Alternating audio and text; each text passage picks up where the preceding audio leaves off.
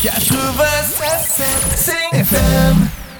Une fois par mois, soyez à l'écoute de la chronique de la résidence funéraire Charon et Fils sur les ondes du 96.7. Stéphane Charon et son équipe nous dévoilent les dessous du domaine funéraire et répond à toutes vos questions. Une chronique à ne pas manquer dans votre émission L'éclaté. Je suis tellement contente de reprendre les chroniques de la résidence funéraire Charon et Fils avec Stéphane Charon. Salut Stéphane! Salut Marie-Pierre, comment vas-tu? Ça va très bien. Est-ce que tu t'es ennuyé de la radio? Oui. De faire Pour ces vrai, chroniques? oui. Ouais. Ouais, c'était un petit mercredi euh, toujours agréable. Puis, euh, oui! Ça m'a manqué, mais là, on les recommence. On hein, les recommence, on va faire ça une fois par mois. Le mois de décembre, Mhm. bon, plus occupé pour tout le monde, on, on va passer. Mais après ça, janvier de retour, février, mars, avril. Oui, les froids mois d'hiver, on sera là pour réchauffer le cœur un peu. Et là, euh, aujourd'hui, on, on commence ça en, en force quand même. Aujourd'hui, on va parler Mhm. du premier Noël sans, sans l'être cher. Donc, c'est des moments un peu difficiles. Ouais, ben, tu sais, quand on perd un proche, c'est sûr que déjà la première année au complet est toujours plus difficile, hein, parce Mhm. qu'il y a toujours le premier ci, le premier ça, la première fête, la première Saint-Valentin. Mais le premier Noël, euh, c'en est un qui, est- Mhm. assez solide. Donc, euh, Et là, tu nous as apporté euh, ta collègue de travail, la travailleuse sociale de Charon Oui, et Fils, oui. Mélissa Raymond, qui va nous en parler. Bonjour, Mélissa. Bonjour, ça fait plaisir d'être ici. Hey, première expérience radio, euh, pas trop nerveuse, ça va? Juste assez. Juste C'est mon baptême. Et euh, bon, avant de rentrer dans le vif du sujet, peut-être on pourrait parler là, euh, du deuil, hein, en général. euh, Vas-y, euh, Mélissa. oui, ben à la base, quand on parle du deuil, euh, je trouve ça intéressant parce que le mot deuil, à la racine, ça veut dire douleur. Puis je pense que toutes les personnes qui vivent un deuil vont se reconnaître là-dedans. Hein, c'est une période qui est, euh, qui est très douloureuse.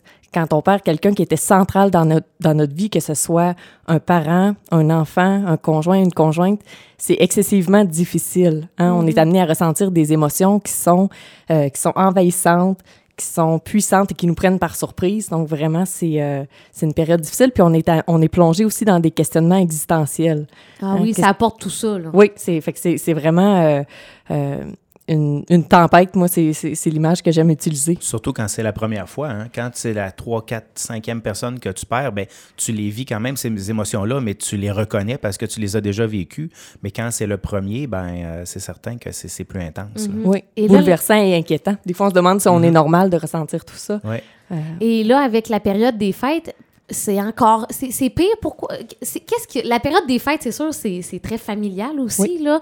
Mais euh, parlons-en là, de cette période des fêtes-là euh, avec Ben, le deuil. c'est que le deuil est très, euh, est très éveillé, hein, parce qu'il y a certaines fêtes que moi j'entends beaucoup quand je rencontre par exemple des parents endeuillés qui vont me dire moi là pour que ce soit pour la fête des mères ou pour la fête des pères, je veux pas en entendre parler, puis je reste chez nous, je m'en cabane, puis c'est facile de, de pas voir cette fête là passer, tandis qu'avec le temps des fêtes, euh, c'est impossible de, de Pas de d'oublier. cacher. Exactement. Mm. Tu sais, avec les décorations de Noël, la musique à la radio, les films de Noël, il y a une ambiance qui est là. Il y a une ambiance festive, de réjouissance, euh, euh, de, de générosité aussi. On regarde avec les dons, euh, tu sais, tout ce qui se passe au- autour.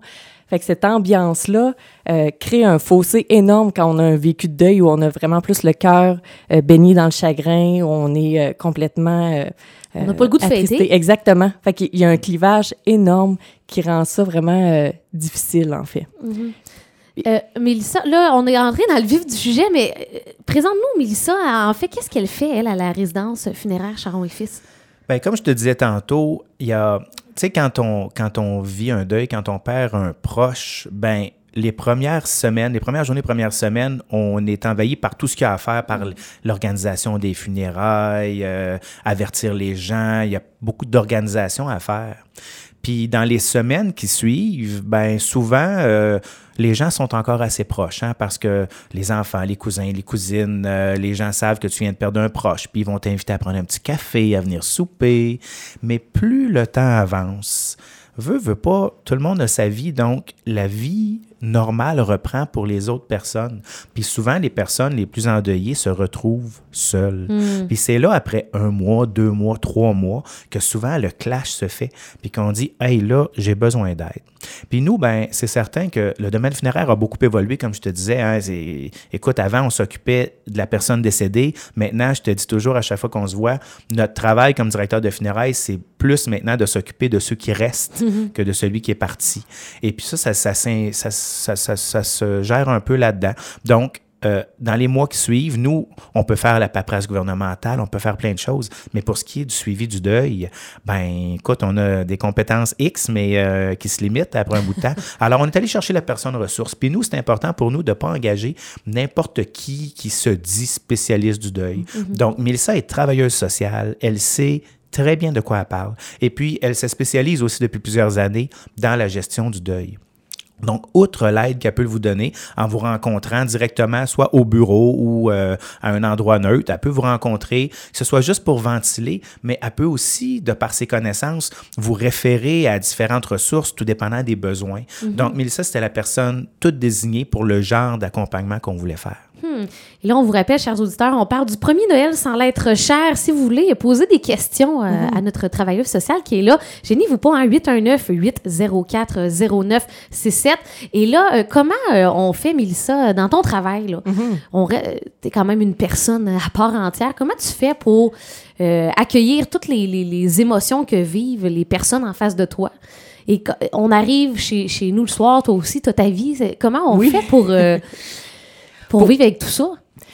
Ben, en fait, je pense que pour, euh, pour avoir expérimenté aussi euh, les- le deuil, ça m'amène à voir que c'est possible euh, de traverser cette période-là. Donc, ça m'apporte beaucoup, beaucoup de confiance. Donc, sachant que oui, je reçois euh, la, la, la souffrance des gens, euh, mais j'ai beaucoup de confiance dans leur capacité de traverser cette épreuve-là. Donc, euh, après ça, je sais que les, les gens ont les ressources pour... euh, pour vivre ça, bien que ce soit difficile. Donc ça, ça m'apporte, je, je porte cet espoir-là qui, qui rend ça vraiment, euh, euh, même, je dirais, moi, enrichissant. Puis je me sens, au contraire, très, très privilégiée d'accompagner des personnes qui vivent des moments euh, aussi éprouvants, puis qui, qui démontrent beaucoup de, de résilience dans, cette, euh, dans ces, ces difficultés-là. Puis je pense quand on voit aussi les gens prendre du mieux, quand on voit Oui. que notre soutien a vraiment servi à quelque chose, ça, c'est- ça n'a pas de prix, ça. Ouais, des- ça, ça doit être des petits pas, des petites victoires à chaque rencontre. euh. Oui, exactement. Puis d'en être témoin, c'est effectivement très, très C'est réjouissant. valorisant Oui. Aussi. là. C'est- C'est c'est le fun de voir que on, on a aidé ces gens-là qui sont partis d'une telle étape et qui sont rendus à telle autre étape, qu'on les a aidés à cheminer. Tu sais, l'aide au cheminement, moi, je trouve que c'est il n'y a, rien de plus valorisant que ça. Puis même à l'intérieur d'une rencontre, tu sais, autant euh, au fil du temps, on voit la progression, mais à la- à l'intérieur d'une même rencontre, quand une personne arrive euh, complètement démunie, prend le temps de s'exprimer, euh, le pouvoir des mots, c'est fort. Puis au, au fur euh, que, que la mesure, que la rencontre se déroule, on voit comment la personne prend du mieux. Euh, puis ça aussi, c'est très, euh, c'est- c'est très intéressant. Puis c'est, c'est beau à voir, en fait. Ouais. Au retour de la pause, on va parler. Euh, Mélissa va justement donner une conférence hein, le 5 décembre, si je me trompe pas. Oui, effectivement, depuis plusieurs années, on fait ça. Euh, donc, ça aura lieu cette année euh, le 5 décembre à 19h, directement euh, au salon funéraire. Et puis, je veux dire aussi aux gens que c'est ouvert à tous, hein, puisque il y a déjà une publicité qui a été mise dans le progrès. euh, il y a une publicité aussi sur notre site web, mais je veux que les gens comprennent que c'est pas ouvert seulement qu'aux clients de Charon et Fils qui sont décédés entre le 1er janvier 2019. Vous comprenez? Si ça fait une couple d'années puis que vous avez de la difficulté, il n'y a pas de problème. Si pour euh, peu importe la raison, vous n'êtes pas des clients de Charon et Fils, c'est pas réservé qu'à notre clientèle. C'est ouvert à tous ceux et celles qui peuvent avoir perdu quelqu'un et qui ont un, peu, un petit peu de difficulté puis qui pourraient venir euh, avoir des petits trucs de Mélissa. C'est un sujet qui est quand même euh, qui est délicat, qui est, qui est pas le fun pour ceux qui ont perdu là, des proches durant, durant la dernière année. Là, le temps des fêtes approche. C'est festif, hein, le temps des fêtes, mais on n'a pas tout le temps le goût de fêter quand on vient de perdre un proche comme ça. Donc, le premier Noël, sans l'être cher. Mélissa, est-ce qu'on peut, est-ce qu'il y a des trucs pour passer à travers cette période-là où c'est, c'est le temps qui va arranger les choses? Il y a certaines choses. D'abord, il faut savoir que euh, souvent, l'anticipation est, est pire que dans la réalité, comment ça se déroule. Euh, beaucoup de personnes que je rencontre, là, déjà après l'Halloween, commencent à être euh, éprouvées, à se dire « Oh mon Dieu, je vois le temps des fêtes qui Ça arrivent. s'en vient. Ah Ah, ça me tente pas. Euh, j'aimerais mieux euh, rester chez nous, pas voir ça passer. J'aimerais mieux partir dans le sud, pas en avoir connaissance. Tu réponds quoi à cette personne-là qui arrive euh, 1er novembre puis qui te dit euh, Hey, je vois déjà ça venir? Ben, D'abord, ça peut se préparer. hein. On peut en parler, voir c'est quoi les, les craintes par rapport au fait de, de passer ce, ce Noël-là sans la personne aimée.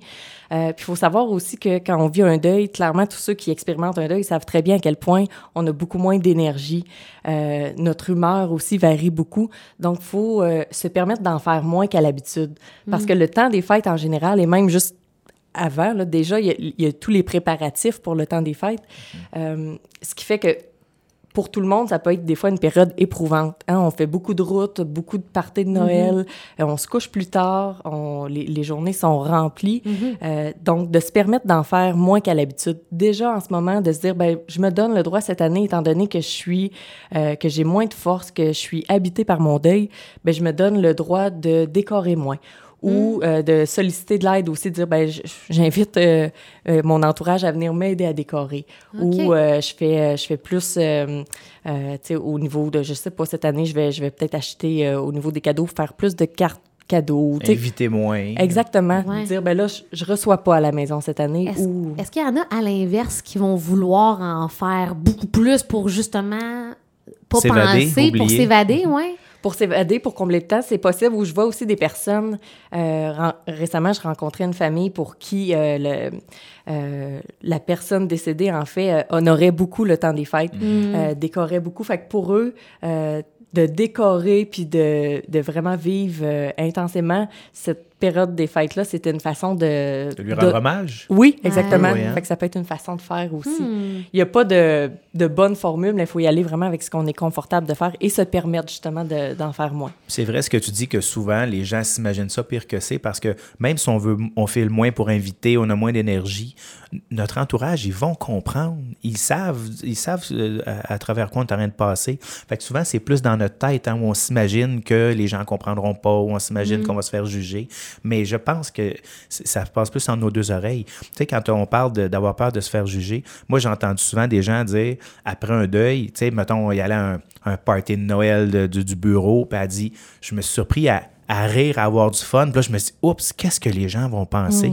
Ils vont te Ah, dire, ben oui. ouais, tu viens d'enterrer ton mari, ça fait un mois, puis tu as déjà du fun? Mais je pense que c'est des, des choses qu'on s'imagine, mais je pense pas que les gens nous jugent vraiment à ce point-là. hein. Pas, D'ailleurs, ça, ça peut être très aidant de se dire ben, de demeurer ouvert à nos réactions. Il n'y a pas de bonne ou de mauvaise façon de réagir en abordant le temps des fêtes. pas te sentir coupable de, de, de, De de rire. pouvoir rire ou de sourire. Hein, tu sais? Non, parce que des fois, on va se dire, ah, moi, là, j'ai l'impression que le 24 au soir, au réveillon, c'est là que ça va être le plus difficile. On avait l'habitude, Ouais. disons, d'être ensemble ou tout ça. Fait qu'il y a vraiment des moments spécifiques qu'on peut appréhender.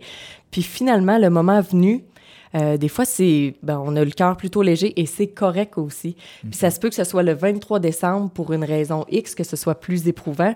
Donc vraiment, il faut y aller avec ce qu'on ressent. Il n'y a pas euh, de, de mauvaises réactions, il n'y en a pas de bonnes. On peut se permettre les pleurs, effectivement, Ouais. mais on peut se permettre d'être dans la réjouissance aussi. Et là, Mélissa, on, on réagit comment si, par exemple, je sais pas, c'est la tradition le 24 au soir, euh, où il y avait tel moment, le père euh, de famille euh, faisait le Père Noël, et comment on réagit si on arrive à ce moment-là, et là, on, on- on- c'est, c'est- c'est pire qu'on pensait, ou c'est finalement, c'est pas, c'est pas si doux que ça. Comment on vit ça? Bien, en fait, idéalement, c'est de d'adresser le fait que la personne soit décédée parce que si on fait comme si rien n'avait changé, c'est tellement malaisant. Pour ceux qui l'ont vécu, là, c'est c'est excessivement éprouvant parce qu'on sent que c'est quasiment théâtral ou on est mécanique, on sent tout le, le malaise de faire comme si alors qu'on est habité par un énorme chagrin. Ouais. Euh, fait que vraiment juste de, de souligner le fait que la personne soit absente, que ce soit juste lui porter un toast, euh, que ce soit des fois, tu sais, on, on- dans le temps des fêtes, généralement, on a nos places là, assises à table, Ouais. tu sais, puis quand cette, cette chaise-là est vide, ça peut être excessivement éprouvant. Ça peut être de mettre un lampion où la personne euh, euh, avait l'habitude de s'asseoir. Ça peut être de, de raconter des, des anecdotes. tu sais, euh. Qu'est-ce qui nous plaisait de cette personne-là. Fait que vraiment, de, d'en parler, ça permet de crever l'abcès, si on Puis de veut. pas faire comme s'il était rien arrivé. Exactement. Donc, on assume son absence, puis on, on essaie de se rappeler des, des bons moments, puis... euh, Oui, on peut le, tu sais, on le fait, puis peut-être que certaines personnes se disent, ben moi, dans ma famille, c'est plus ou moins possible d'en parler. Je sens qu'il y a une résistance, qu'il y a une Ouais. réticence. Euh, dans ce temps-là, c'est ça, des fois, on peut y aller avec un rituel très simple, un, un, tu sais, juste un simple toast ou quelque chose comme ça. Sinon, euh, on peut pas forcer les choses non plus euh, quand on sent qu'il y, a, qu'il y a une résistance qui est là. Mais je le sais qu'il y a certaines personnes euh, qui ont déjà fait, euh, euh, qui ont aménagé un endroit dans la maison avec la photo de la personne décédée, puis dire, ben ceux qui auront le besoin, on pourra aller se recueillir là. Euh, mais pour les autres, ben on, on, On, en vit parle. Noël comme on l'a toujours Ouais, vécu. exactement. Fait que, tu sais, il faut être créatif, dans- à, à ce niveau-là, je dirais. Euh, mais c'est sûr que si on ressent le besoin d'en parler, puis qu'autour de nous, il y a une résistance, Ouais. ben c'est là aussi où il faut euh, soit en parler à d'autres personnes de notre, de, de notre entourage, pardon, à des amis, ou consulter justement à ce, à ce moment-là parce que nous, on a un besoin d'en parler. Mais, Ou euh, du moins se, retirer si on se sent seul. Est-ce que ce serait bien de se retirer puis de vraiment d'aller vivre peut-être un cinq minutes, aller si on a besoin de pleurer, d'évacuer? Oui, ben si on sent que l'émotion, elle est là, euh, tant mieux si on peut le, se permettre de la vivre complètement. Puis généralement, c'est assez bien accueilli. euh, puis même que ça, ça crée une certaine solidarité parce que oui, on peut s'émouvoir ensemble. Puis après, on passe à autre chose. On dirait que comme la peine a été euh, exprimée, ressentie, après, on peut s'étonner de voir que, ben, crème, petit finalement, soulagement. on- un soulagement, puis finalement, les festivités euh, se poursuivent. Est-ce que tu as d'autres petits trucs à, à nous partager là, pour vivre le premier Noël sans l'être cher, Mélissa? Ben, de prendre euh, de prendre peu d'engagement aussi, ça peut être quelque chose qui peut être facilitant ou de nuancer, je dirais, nos engagements. C'est-à-dire, moi, je dis de, de mettre des si partout. Fait que oui, je devrais être là ce soir, euh, tu sais, je devrais être là le 24 au soir si j'ai suffisamment d'énergie. OK. Ou oui, je vais venir souper, puis si je m'en sens capable, je vais rester pour la soirée. Ce qui fait que ça sensibilise aussi les, les proches sur le fait que notre humeur varie, que notre énergie varie, puis c'est tellement difficile de savoir la journée même, est-ce que je vais avoir l'énergie d'aborder cette journée-là ou est-ce que je vais avoir l'humeur pour la vivre? Fait qu'en... C'est se donner le droit, Oui, finalement. exactement. De selon comment on se sent. euh, Comment on se sent cette, cette journée-là. Fait que ça, ça- ça permet beaucoup, beaucoup de souplesse. Vraiment, c'est un mot, euh, beaucoup de souplesse, beaucoup de douceur. Parce que, tu sais, tout au long de notre vie, il y a tellement de fois où faut que tu fasses attention, tu vois quelqu'un à l'épicerie, tu viens te chicaner avec ton chum, mais tu vas y sourire pareil, même si ça te tente pas parce que c'est pas de sa faute, tu t'es chicané, tu vas aller au travail, tu as eu un conflit avec un collègue, faut pas que ça paraisse trop. On vit tout le temps là-dedans, hein. il faut tout le temps faire attention à ce qu'on dit, à ce qu'on fait. Fait que je pense que quand tu arrives, que tu vis un deuil, t'as pas le goût de faire assemblant. Faut que tu te donnes le droit de dire, regarde, aujourd'hui, ça va pas. C'est plate, on est le 24 décembre, c'est la veille de Noël, j'aurais le goût d'être avec vous, je voudrais, mais je me sens pas capable. Faut, faut s'accorder le droit de dire, pas cette année. mhm, absolument. Est-ce que tu avais, d'autres choses à ajouter, Mélissa? Ben, euh, effectivement, en fait, ce que j'aurais le goût de dire aussi, c'est euh, pour ceux et celles qui sont intéressés par ce qu'on parce que ce qu'on partage au- aujourd'hui, justement, de venir à la conférence parce que avec les personnes qui sont présentes, qui posent des questions, qui Il y a un offrent leur- échange. il y a, il y a un échange qui Ouais. est euh, hyper enrichissant. Euh, donc, euh, puis on va plus en profondeur. C'est une rencontre qui dure plus ou moins deux heures. Donc là, puis j'offre aussi à ce moment-là là, euh, une aide mémoire sur les, euh, les recommandations pour mieux vivre ce temps des fêtes-là. Fait que c'est- Ok. ça peut être euh, facilitant. Fait que vraiment, aux personnes de, de, de se déplacer. Ouais, puis qu'il n'y a pas d'obligation. Hein, c'est pas parce que tu viens puis que d'autres personnes vont, vont parler de leur vécu personnel que ça t'oblige à le faire non, Non, plus. non, là. non. Les gens sont bien ouverts, ils vont à leur rythme. Puis, euh, Donc, on répète là, les informations importantes de cette conférence-là? Oui, donc la conférence sera jeudi le 5 décembre à 19h à la résidence funéraire là, Charon et Fils. Donc, directement euh, sur oui, place. directement sur place. Et en terminant, Stéphane, je veux juste. Euh, euh, Mélissa, à quel moment on peut euh, la contacter? Est-ce que c'est quand on fait affaire avec vous pour Oui. un décès?